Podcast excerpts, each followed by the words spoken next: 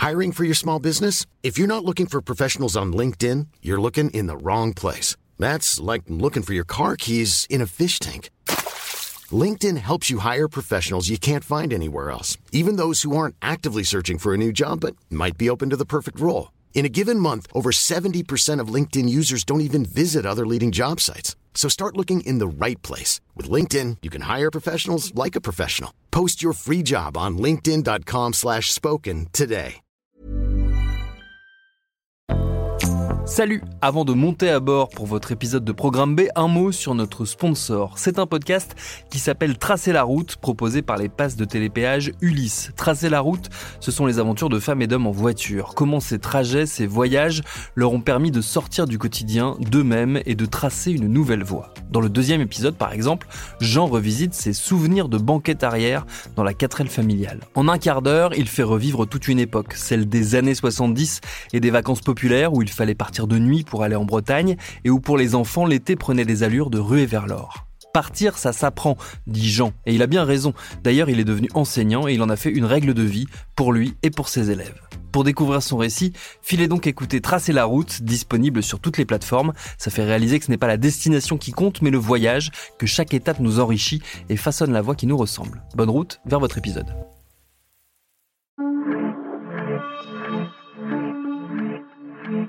À Nice, ces caméras vidéo surveillent la ville 7 jours sur 7, 24 heures sur 24.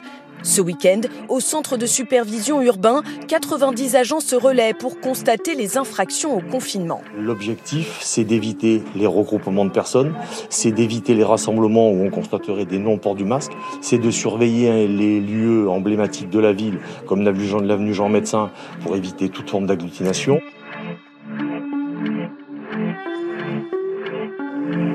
Le maire de Nice a toujours aimé les nouvelles technologies. Et avec le Covid, Christian Estrosi a trouvé de nouveaux gadgets. Un confinement ou un couvre-feu ailleurs en France, vous avez le même à Nice, toujours durci. David Nakache, président de l'association Tous Citoyens, membre du mouvement Génération et candidat face à Christian Estrosi aux dernières élections municipales. Donc pendant le premier confinement, on a eu en plus des autres euh, euh, des zones bord de mer, ports qui étaient interdits. On a eu des heures plus restrictives. On a eu des drones. On a eu des messages par haut-parleur qui dans la rue vous serinaient euh, qu'il fallait savoir porter le masque et comment le porter, alors que vous portiez vous-même votre masque. On vous disait cela. et donc de chez soi, des personnes entendaient jusqu'à minuit, toutes les heures, le message du haut-parleur. La police niçoise vous parle. Tous les déplacements hors du domicile sont interdits sauf dérogation. Veuillez respecter une distance de sécurité d'au moins un mètre entre chaque personne. Et la police vous donne euh, les consignes de ce qu'il faut faire ou ne pas faire. Donc cette infantilisation du citoyen permanente, au lieu de justement, au contraire, tenter de les responsabiliser, de leur faire confiance, euh, on entre dans une infantilisation accrue, une surveillance accrue, et ce dont je vous parlais tout à l'heure, à savoir ce processus d'intériorisation par les citoyens eux-mêmes qui consentent, même s'il y a une fabrique du consentement, au renoncement à la liberté, est plus forte à Nice qu'ailleurs. Donc on a une servitude volontaire niçoise plus importante qu'une servitude volontaire française. Plusieurs associations dénoncent régulièrement la mise en place de nouveaux outils de surveillance. L'un de leurs arguments clés l'effet cliquer. Après le déploiement d'une nouvelle technologie, le retour en arrière serait impossible. C'est tout le débat sur les expérimentations qui mène presque systématiquement à la généralisation des technologies testées. Mais ces technologies rongent aussi concrètement les libertés publiques. Emmanuel Aguirre et Henri Busquet, qui militent à la Ligue des droits de l'homme de Nice et que vous commencez à bien connaître, se souviennent d'une journée où la vidéosurveillance aurait empêché une de leurs actions. C'est en 2015 ou en 2016, quand il y a eu des gros afflux de, de réfugiés, on s'est retrouvé avec un paquet de réfugiés venant de la Roya, de chez Cédric Héroux. je sais pas, ils étaient 40 centaine, Non, mais plus d'une centaine, 105, 110. Voilà. Et donc, euh, ils sont arrivés à la gare et on devait, je ne sais plus quoi, les occuper jusqu'à ce qu'ils puissent aller à la préfecture pour déposer euh, ce, qu'ils bah, souhaitaient. Il fallait les poser quelque part où ça fasse pas de tâche, euh, qu'on se retrouve pas. Euh, voilà, on n'aurait pas, pu venir ici là. Ça, c'est... Mais au fur et à mesure qu'on s'est déplacé de la gare pour aller circuler, on a été même sur le bord de mer, etc., on était suivi en permanence et les rues étaient bloquées au fur et à mesure qu'on se déplaçait dans la ville. Autrement dit, avec les systèmes de caméras, il savait exactement où on allait, comment on allait, etc. Donc c'était assez significatif finalement. Ça a servi le système de vidéosurveillance. Il a servi jusqu'à un moment donné où les flics nous ont nassé vers, le port là-bas. Ils nous ont nassé et il a fallu. Euh, les moi, en voiture les uns les prendre 5 par 5 dans les bagnoles pour les amener au secours catholique. Euh, et donc ça, on voit, on voit bien quelle est l'utilité de, des vidéosurveillance. Pour la mairie, la vidéosurveillance est un outil essentiel comme l'explique Richard Gianotti, directeur de la police municipale de Nice, dans un reportage diffusé par TF1 en février 2020. Je vais vous donner moi aussi quelques chiffres. Fort de 3200 caméras, cette année, la police municipale de Nice a réalisé 4307 interpellations. C'est euh, aujourd'hui un élément indispensable d'aide à l'enquête.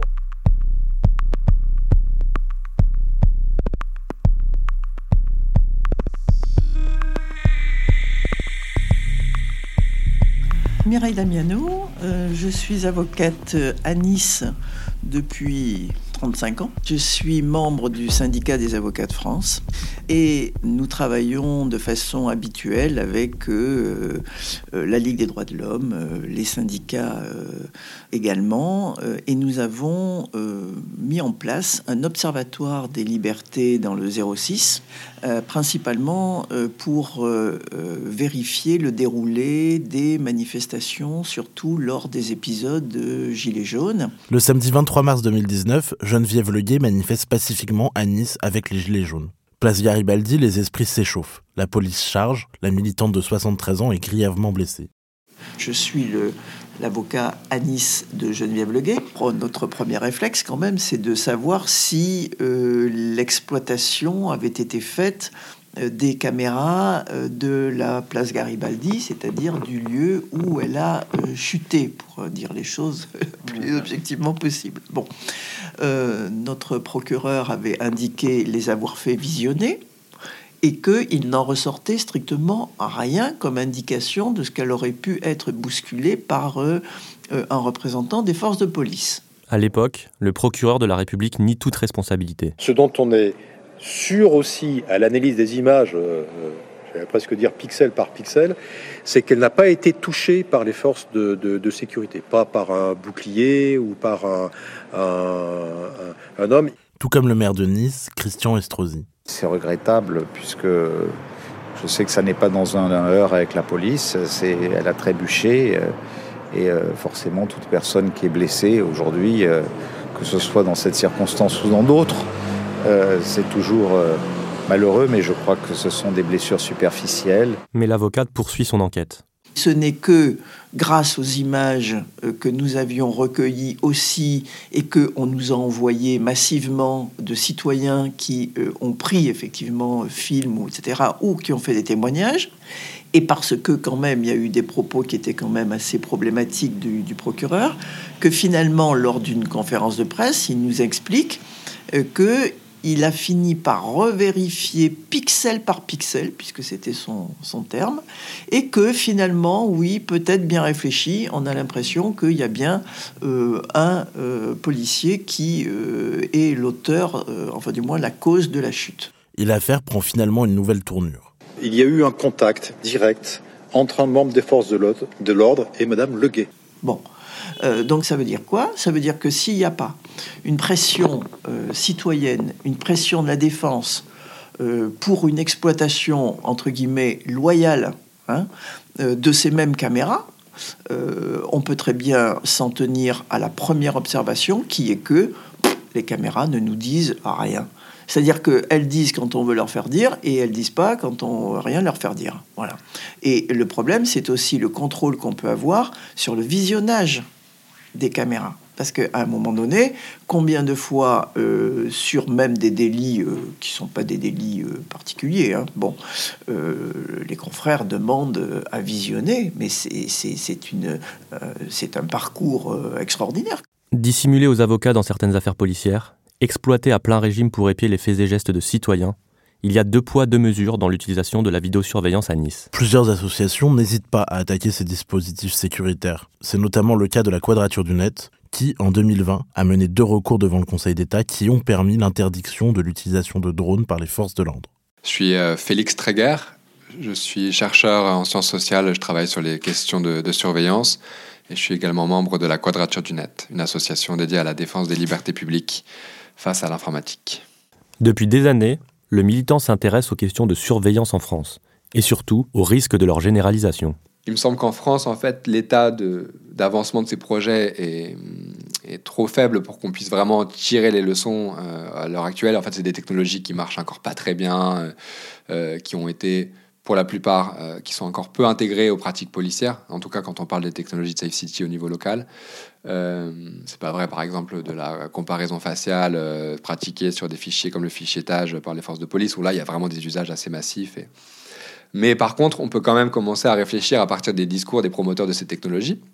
Euh, qui nous disent, par exemple, il y a cette note euh, incroyable du centre de recherche des officiers de la gendarmerie nationale qui explique qu'en gros, la reconnaissance faciale, c'est super parce que ça va instaurer des formes d'autocontrôle, un peu euh, à l'image de ce qu'on peut voir en Chine avec le crédit social, que ça va permettre de sortir des polémiques sur le contrôle au faciès qui gangrènent le débat, de leur point de vue en tout cas, depuis des années, s'agissant des contrôles d'identité, que là, grâce à la reconnaissance faciale dans l'espace public, on aura un contrôle d'identité qui sera plus discriminatoire puisqu'il sera, et je cite, permanent, généralisé et, euh, et, invisible en plus. Donc voilà, clairement, ce type de, si on raisonne à partir de ce type de discours, euh, si demain on a en effet la reconnaissance faciale déployée à l'envie dans l'espace public urbain, et ben typiquement, euh, ce que ça nous coûte en termes euh, démocratiques, c'est l'impossibilité de toute euh, action politique clandestine dont dépend parfois la survie des formes de vie démocratiques. Et moi, l'exemple que je cite souvent à cet égard, c'est celui de la résistance, pour rappeler que en fait, si ces technologies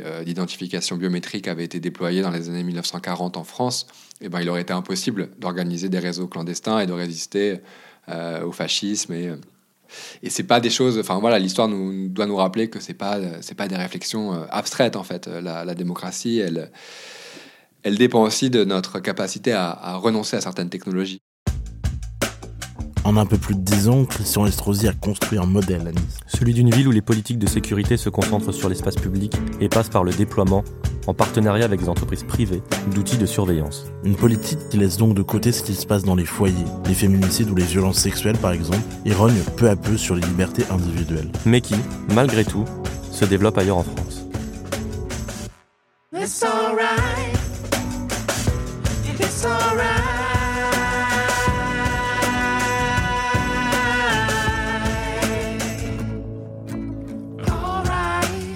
Merci à Clément Le Foll et Clément Pourré pour cette série réalisée par Vincent Hiver pour Programme B, qui, comme vous le savez, est un podcast de Binge Audio préparé par Lauren Bess. Abonnez-vous sur votre rapide podcast préféré pour ne manquer aucun de nos épisodes. Facebook, Twitter, Instagram pour nous parler. Et à lundi pour un nouvel épisode.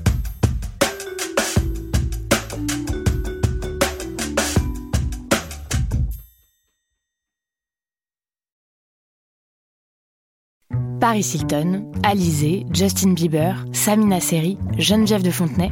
Oui, ok, vous les connaissez, mais est-ce que vous les connaissez vraiment Vraiment? Bien souvent, on croit savoir deux, trois trucs sur ces personnes, mais en fait, leurs histoires sont bien plus complexes qu'on veut bien nous faire croire. Avec des vies faites de drames, de traversées du désert, de peine et même de trahison. Oui, même de trahison. Tout ça, vous le découvrirez en écoutant Connaissez-vous l'histoire sur toutes les plateformes.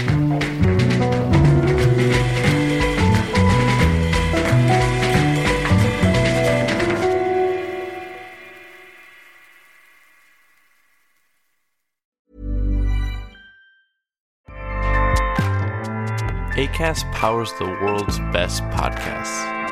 Here's a show that we recommend. Hi, I'm Jesse Cruikshank. Jesse Cruikshank. I host the number one comedy podcast called Phone a Friend. Girl. Let's phone a friend. Not only do I break down the biggest stories in pop culture with guests like Dan Levy and members of InSync, I do it with my own personal boy band singing jingles throughout. Because it's my show. It's your show, girl. New episodes of Phone a Friend. Yeah. Drop Thursdays wherever you get your podcasts. So work it, girl. Yeah, work it. Okay, that's enough. ACAST helps creators launch, grow, and monetize their podcasts everywhere. ACAST.com.